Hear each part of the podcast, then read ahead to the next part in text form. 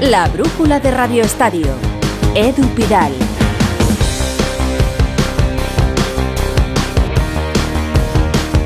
Luis Rubiales sorprendió a todos anunciando ayer que había presentado su dimisión, que había enviado una carta al presidente actual Pedro Rocha, lo hizo en una entrevista con el polémico periodista británico Piers Morgan. Para este encuentro se desplazó a Londres y unas horas después conocimos los primeros titulares. About my resignation, yes, I'm going to do. I'm going. Yeah, I'm going to. Yes, because I cannot continue my work. En Rubiales no vimos la más mínima pizca de arrepentimiento. Se va fundamentalmente porque no tiene ninguna opción de volver ni puede ni se lo iban a permitir, así que sale del callejón sin salida en el que estaba metido y se centra en preparar su defensa jurídica. Rubiales no tuvo pudor utilizando a su familia, sus hijas menores de edad, sentadas en primera fila, bien enfocadas por la realización federativa ese día de la Asamblea, con el objetivo de victimizar al propio Rubiales. Quien puso a su familia bajo el foco fue el mismo Rubiales. Su narcisismo, su protagonismo, sus ganas de revanchismo por ese conflicto previo de 15 jugadoras con Bilda le hicieron comportarse así en Sydney.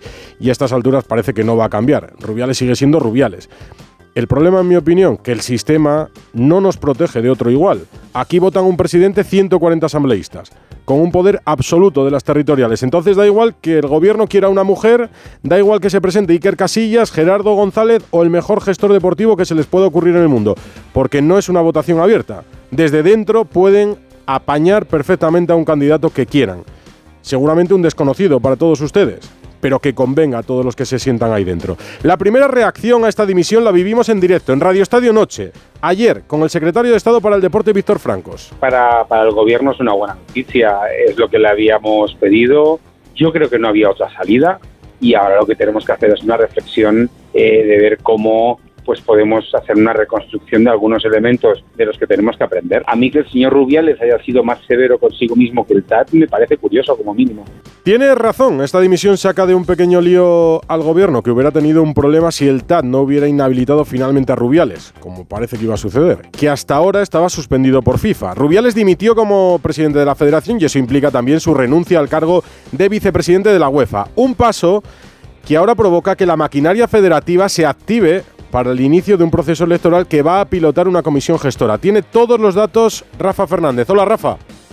Hola Edu, ¿qué tal? Sí, eh, los pasos siguientes que tienen que ser esa creación de la comisión gestora con un presidente que tendrán que elegir entre la Junta Directiva y la Comisión Delegada de la Federación, convocatoria de elecciones inminente que parece que va a ser a finales de octubre, principios de noviembre, con la misma asamblea actual y en 2024 la siguiente elección, la definitiva para el ciclo olímpico que concluya en el 2028. Empiezan a aparecer candidatos, se habla del presidente de la Valenciana que ya dijimos aquí que quería hacer una moción de censura a Luis Rubiales en su momento y parece que Salvador Gomar se postula, también el de la andaluza, Pablo Lozano, empiezan a aparecer bastantes nombres sin descartar la opción del propio Pedro Rocha, el hombre que dejó como testaferro, esa era la, intención de Luis Rubiales. Víctor Francos ha dicho además en la sexta esta mañana que a las siguientes elecciones, a las del 24, cree que sería bueno que sean en el primer trimestre para que no afecten a lo que va a ser esa elección en septiembre del año que viene, en un año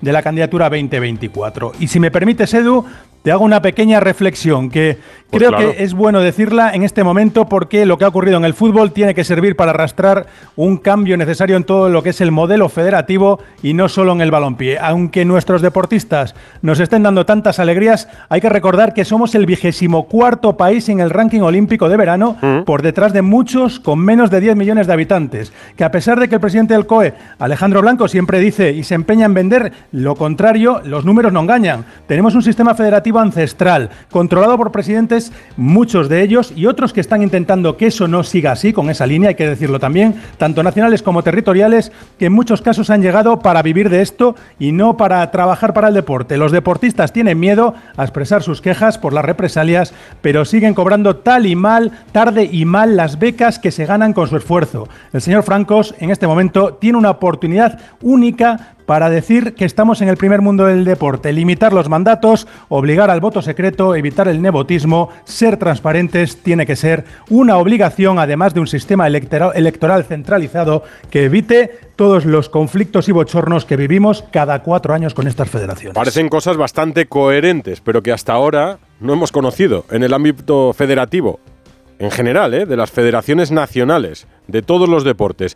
Una reacción de alguien que ha guardado silencio, pero que ha sido muy beligerante con Luis Rubiales durante todos estos años. El presidente de la liga, Javier Tebas, esta mañana. Ayer cuando dimitió me estaba poniendo el pijama, terminé de ponérmelo y me fui a dormir. Me preocupan el daño reputacional que está teniendo el fútbol español en general en todo el mundo. Es la noticia, hablando de España, mayor de la historia. Ahí tenemos que trabajar todos para intentar salvar este daño reputacional que ha sido terrible, que es la realidad y esto nos va a costar muchísimo. Además, hoy hemos conocido que la Audiencia Nacional admite a trámite la querella contra Rubiales por agresión sexual y coacciones a Jenny Hermoso. Eva Llamazares, buenas tardes. Buenas tardes. El juez investiga ya a Luis Rubiales, pero en contra de lo que pedía la Fiscalía, entre las primerísimas medidas no está la de citarle a declarar todavía como imputado. El magistrado de la Audiencia Nacional, Francisco de Jorge, ha ordenado como primeras diligencias la recopilación de todas las imágenes que puedan aportar luz a los hechos. Le pide a Radio Televisión Española todos los vídeos del momento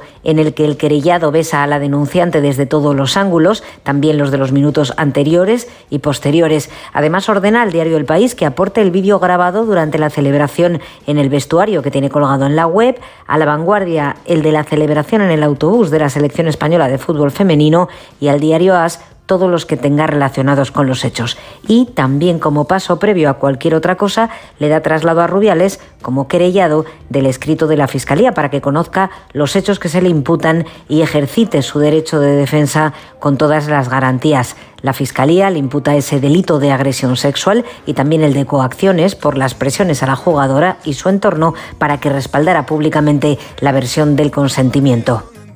Adelante siguen todos los procesos contra Rubiales. Por cierto, ya sin Rocha en la, presidencia de la federación, hay un encuentro previsto entre la federación y las jugadoras, previo a la convocatoria que conoceremos de la selección femenina, ¿no, Rafa?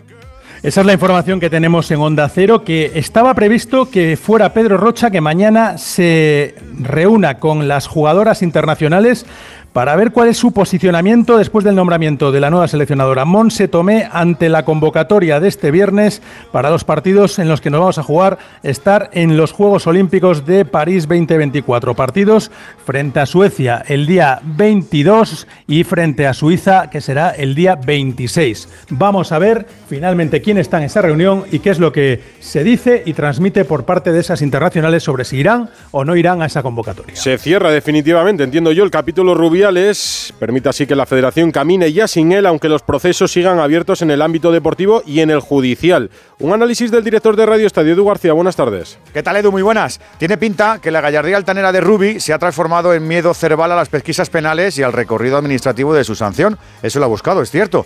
Pero tirarse unos pocos de años consagrados solo a defenderse es una tarea titánica que puede acabar con la salud mental del más pintado.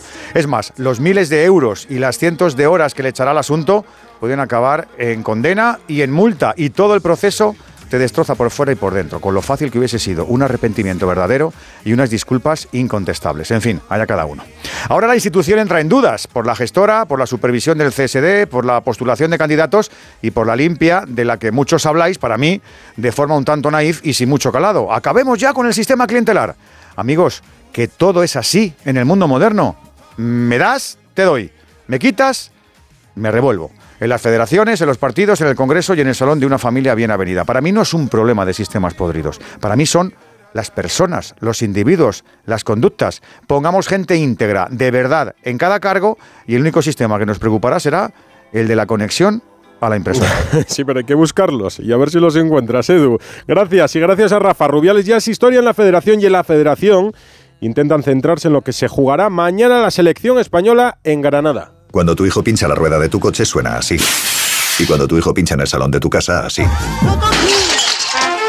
Si juntas tus seguros de coche y hogar, además de un ahorro garantizado, te incluimos la cobertura de neumáticos y un manitas para el hogar, sí o sí. Ven directo a lineadirecta.com o llama al 917-700-700. El valor de ser directo. Consulta condiciones. Vuelve el mayor espectáculo de la televisión. Hay una energía muy muy especial que solo se encuentra aquí. Tienes una magia en la voz. Solo quiero decirte, me dedico a la música por culpa de gente como tú. Con Luis Fonsi, Pablo López, Malú, Antonio Orozco. ¡Madre mía! La voz, nueva temporada. El viernes a las 10 de la noche en Antena 3. La tele abierta. Ya disponible en A3 Player. Te lo digo, te lo cuento. Te lo digo, estoy harto de cambiar de compañía cada año para poder ahorrar. Te lo cuento. Yo me voy a la mutua. Vente a la mutua con cualquiera de tus seguros. Te bajamos su precio, sea cual sea. Llama al 91 555 5555. 91 555 5555. Te lo digo, te lo cuento. Vente a la mutua. Condiciones en mutua.es. Entonces con el móvil puedo ver si mis hijos han llegado a casa o si han puesto la alarma al irse. Claro, puedes verlo todo cuando quieras. Con la app ves si está conectada la alarma y con las cámaras puedes ver si están ellos o no. ¿Mm? Además, con los sensores de puertas y ventanas sabes si está toda la casa cerrada. Es así de fácil. Y para cualquier otra cosa puedes avisarnos que nosotros siempre estamos al otro lado. Protege tu hogar frente a robos y ocupaciones con la alarma de Securitas Direct. Llama ahora al 900-272-272. La brújula de Radio Estadio. Edu Pidal. España, Chipre, en Granada, en Los Cármenes. Mañana Radio Estadio desde las ocho y media en Onda Cero. Y ha hablado Luis de la Fuente. Enviado especial a Granada, Fernando Burgos. Buenas tardes. Hola, ¿qué tal? Buenas tardes. Pero en la conferencia de prensa de Luis de la Fuente ha sobrevolado la figura de Luis Rubiales, el ya expresidente, y sobre todo lo ocurrido anoche muy de noche. Esa dimisión que comunicó al presidente en funciones que era Pedro Rocha, porque claro, nadie puede olvidar que en la junta directiva de hace dos semanas hubo una persona, entre varias, entre muchas, entre muchísimas, llamado Luis de la Fuente, que aplaudió cuando Rubiales hasta en cinco ocasiones dijo, no voy a dimitir. Ese seleccionador está sentado en el banquillo del equipo nacional y fue uno de los protagonistas del 1-7 el pasado viernes en Tiflis. Sí, iba a ser otro de los protagonistas mañana en el banquillo del Nuevo de los Cármenes frente a Chipre, donde España evidentemente va a ganar.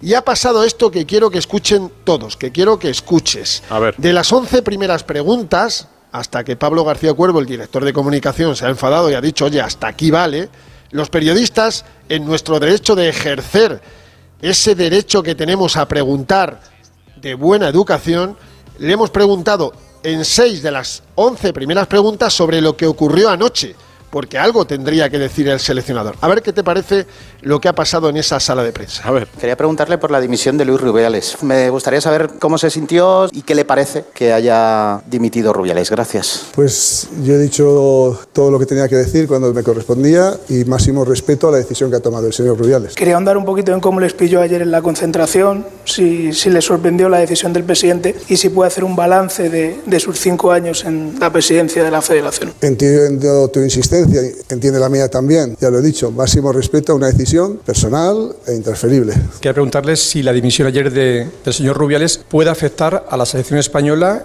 y por ende a usted como seleccionador en alguna cosa que no sea deportiva. Me ocupo de lo que puedo controlar. Lo que pase fuera de, de hacer alineaciones, convocatorias, entrenamientos, pues eso está lejos ya de mi, de mi dominio y mi control. Ya dicho, me ocupo de lo que puedo controlar. Yo no quiero que me valore la dimisión de Rubiales, sino lo que supone esa dimisión para el equipo y para la federación. Nos hubiéramos evitado si hubiera dimitido la Asamblea 15 días terribles y si esto a ustedes, a la federación como ente federativo, al equipo nacional, le va a venir bien. Fernando, yo te voy a hablar de lo que a mí me compete. En el equipo pensamos en fútbol y vivimos quizás en una burbuja que además es necesaria para estar viviendo con todos absolutamente concentrados de una grandísima responsabilidad que tenemos. Que tendréis interés en otras cosas, lo entiendo, pero permitid también que traslade yo lo que pensamos los profesionales del fútbol. El otro día decía que las previas de los anteriores habían estado marcadas por un lío, por un foco, una cosa u otra. Ayer, cuando se enteró de la dimisión de, de Rubiales, eh, ¿qué pensó? Que sigue, esto sigue todo para. Siempre ha manifestado que está en el, en el puesto, en el cargo, en el banquillo de su vida y en ese, en ese puesto el que le designa es Luis Rubiales. Quería preguntarle si ayer cuando se enteró de su dimisión le mandó algún mensaje o ha mantenido contacto con él estos últimos días. Yo llevo 11 años en la Real Federación Española de Fútbol, 11. Y yo llevo mucho más tiempo aquí en la casa que todo lo demás. No me ha regalado nadie nada, eso que quede claro. Me lo he ganado yo. Y siempre he agradecido a todas las personas que me han ayudado en la vida, a todas, en todos los aspectos y todas las facetas.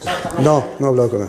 Mientras tengamos libertad, seguiremos preguntando por lo que nos dé la gana en las salas de prensa. Estaría bueno. Mañana, mañana Fernando, hay un partido, es verdad, frente a Chipre, importante para la clasificación. ¿Ha dado tiempo a ver algo del entrenamiento, de lo que puedo hacer?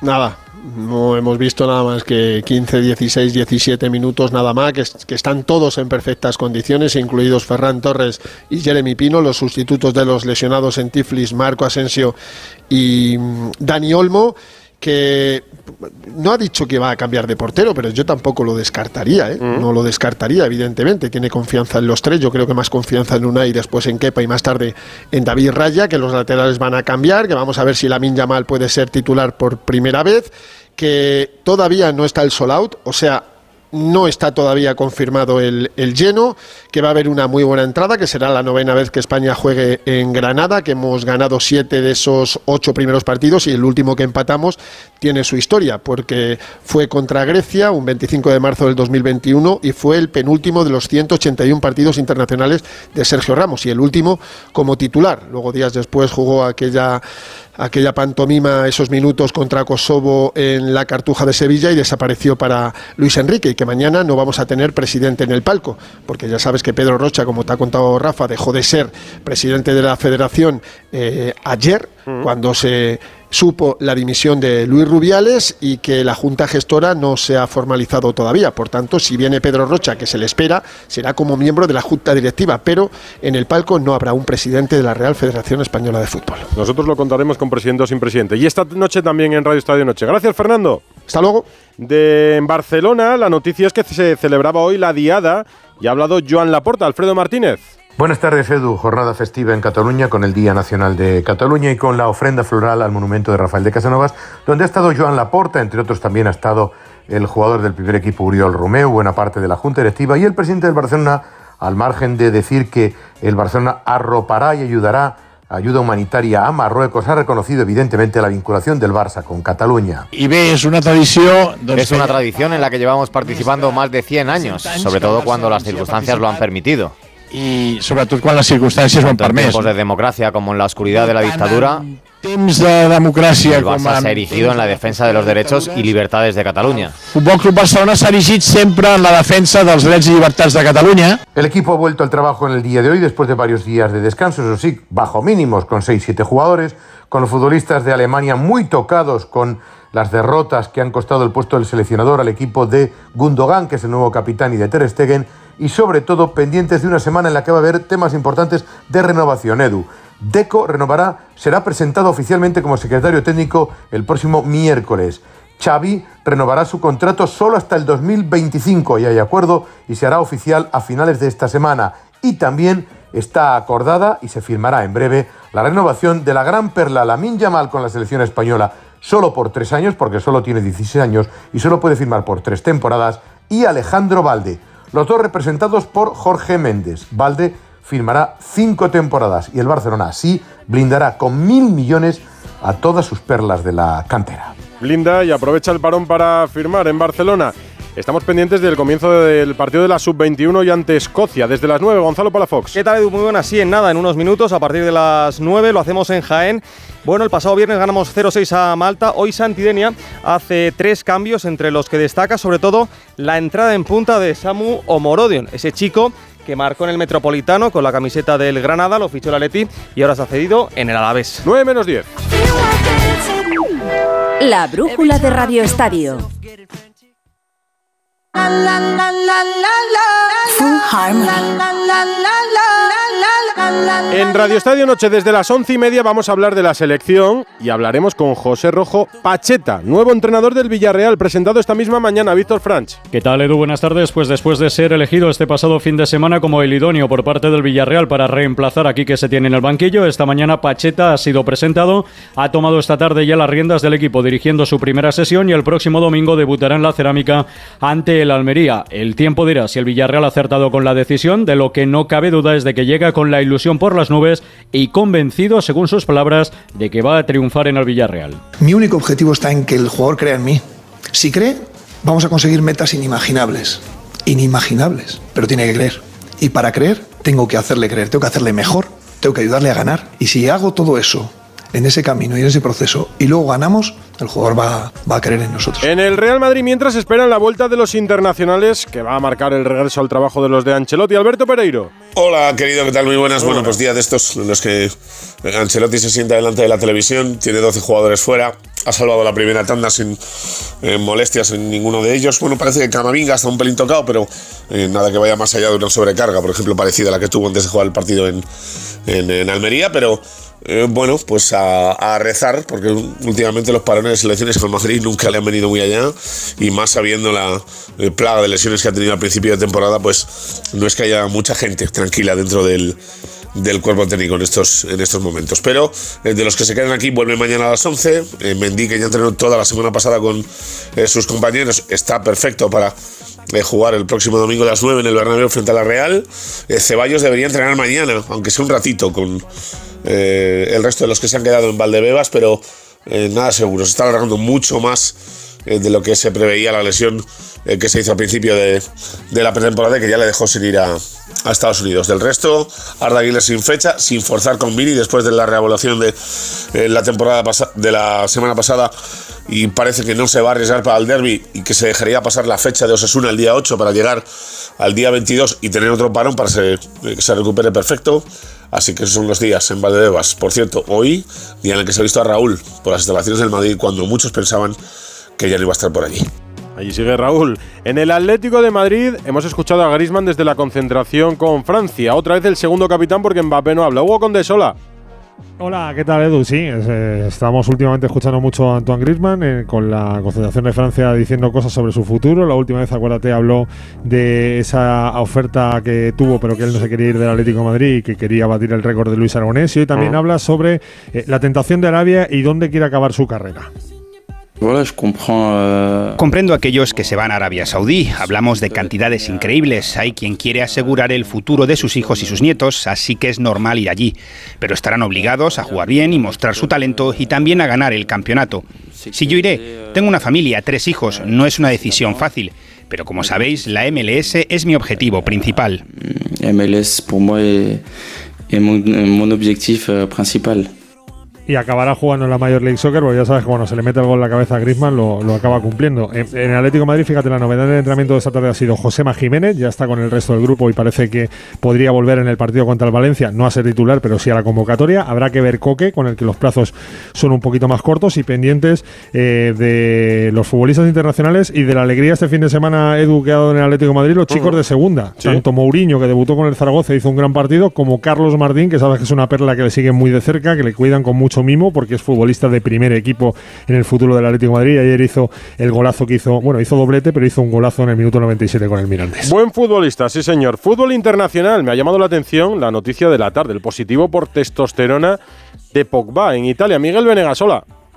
Hola, ¿qué tal Edu? Sí, la verdad es que ha sido tremendo porque llueve sobre mojado. A ver, esto fue un partido, el primer partido de liga contra el Udinese en el que Pogba no jugó ni un minuto, pero le hicieron el control antidoping y ha dado positivo por testosterona.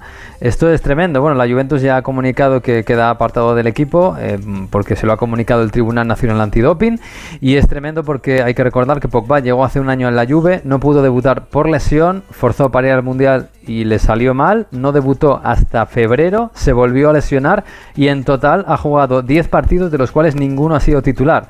Y ahora que lo querían vender a, vender a Arabia Saudí, aparece con este positivo que la verdad es que culmina un año terrorífico para Pogba. En tenis, victoria de Djokovic y Gran Slam número 24 para él en Estados Unidos, Rafa Plaza. Ahora... Eh... Rafa en Nueva York, a punto de viajar a España. Hola Rafa. Hola Edu, ¿qué tal? Buenas tardes. Pues pasó lo que tenía que pasar o lo que se suponía que tenía que pasar, y es que Novak Djokovic celebró ayer su Gran Slam número 24, el que le distancia a dos de Rafa Nadal y a cuatro de Roger Federer, el que le iguala a Margaret Court como el tenista masculino o femenino con más títulos grandes de toda la historia, 24 y el que confirma que no se va a detener aquí, que quiere más, derrotó en tres sets a Medvedev en una final marcada por un segundo set de una hora y 45 minutos, el primero y el tercero no te diré que no existieron, pero fueron muy fáciles para el serbio, y al final pues cierra el año en los Grand Slam con tres victorias, ha abierto a Australia, Roland Garros y US Open y con una final en Wimbledon en la que solo pudo detenerle Carlos Alcaraz. Y también es noticia el equipo español de la Davis porque ha hablado Ferrer en la presentación de la fase de grupos en Valencia, ¿no, Rafa? Pues semana de Copa Davis para España, eso es, España que se la va a jugar eh, se va a jugar el pase a la final de Málaga, que se disputará en el Martín Carpena como el año pasado, sin Rafa Nadal lesionado desde principio de año, sin Carlos Alcaraz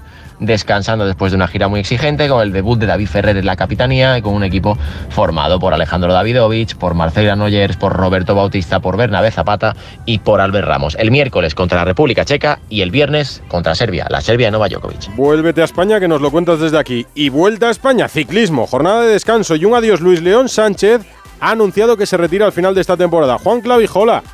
Sí, efectivamente ha sido la noticia ¿no? de toda la jornada, de todo el día, junto con las eh, ruedas de prensa protocolarias, donde Enric Mas ha dicho que bueno, para él le importa más eh, guardar ese podio que podría conseguir que lograr una victoria en el Angliru y Juan Ayuso todo lo contrario, que no le importaría perder ese cuarto puesto que tiene ahora en la general si eh, en ese caso pues lo ha probado antes para intentar llegar al podio e incluso ganar la Vuelta Ciclista a España. Nos quedan días importantes por delante, el del Angliru, recordemos, el miércoles y el jueves el de la Cruz del que llegamos a tu tierra, Edu. Así que ahí dicta la sentencia. Disfruta de Asturias, que siempre decide la vuelta y tiene los mejores puertos. MotoGP, me decía Chechu Lázaro.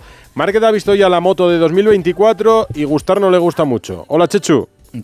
¿Qué tal, Edu? Pues llegó el día de que se había marcado Mar Márquez para decidir su futuro con Honda. El piloto de Cervera había condicionado su continuidad a las sensaciones que le dejara el nuevo prototipo, que ha probado hoy en el circuito Misano.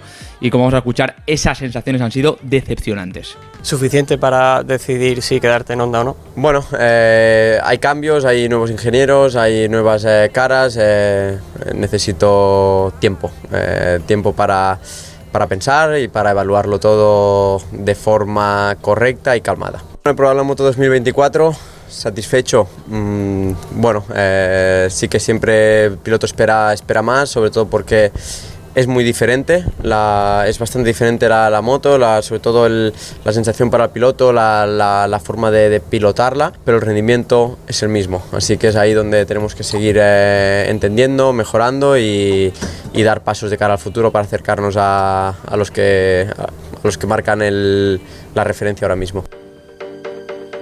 Y te digo, Edu, que ahora mismo Márquez, que lo ha dicho, maneja tres vías, tres planes. El plan A sería cumplir el contrato con Honda la próxima temporada. El B sería rescindirlo de un modo amistoso y fichar por el equipo Gresini para pilotar una Ducati. Y también hay un plan C que entendemos que sería el más radical y significaría tomarse un año sabático y no competir en 2024. No sé lo que tiene que hacer, pero algo tiene que cambiar Mar Márquez, seguro, para que las cosas vayan mejor. Y los lunes esta temporada los cerramos con Ana Rodríguez. La primera de la semana. Esta semana se va a hablar y mucho de la selección femenina y de Monse Tomé, la nueva seleccionadora, la mano derecha de Jorge Vilda durante los últimos cinco años. Y que sí, también aplaudió el discurso de la vergüenza de Rubiales en la Asamblea. Tomé tiene que dar el viernes la primera convocatoria de España después de ganar el Mundial, algo que debía ser una fiesta, pero que se ha convertido en un marrón porque las futbolistas, todas las mundialistas, anunciaron que si no había cambios estructurales en la federación, no acudirían a la llamada. ¿Se han ido Rubiales y Vildas? ¿Son cambios suficientes para que las jugadoras vuelvan? Pues parece que no, y la federación se encarga de darles la razón. Para muestra, un botón. La federación, ya sin Vilda y sin Rubiales, se ha olvidado de enviar a los clubes la solicitud de liberación para las jugadoras de la prelista, un trámite que exige la FIFA y que se debe hacer 15 días antes de una convocatoria. Pues se les ha pasado, Edu. Con la masculina no, pero con la femenina se les ha pasado. Y esto es lo que piden las jugadoras, que se les trate como a profesionales. Quieren tener las mismas estructuras que el masculino, que se lo han ganado, que son campeonas del mundo. Solo quieren que las tomen en serio y no como unas niñas caprichosas que quieren jugar al fútbol. Pues esta noche, Rubiales otra vez. ¿Otra no vez Rubiales? No voy a dimitir, no voy a dimitir, ha dimitido. dimitido. Seguiremos con esto a las once y media y con España. Y España, España, que juega mañana, no se olvide. Mañana ¿eh? a las nueve en Granada. Escucharemos, Edu Pidal.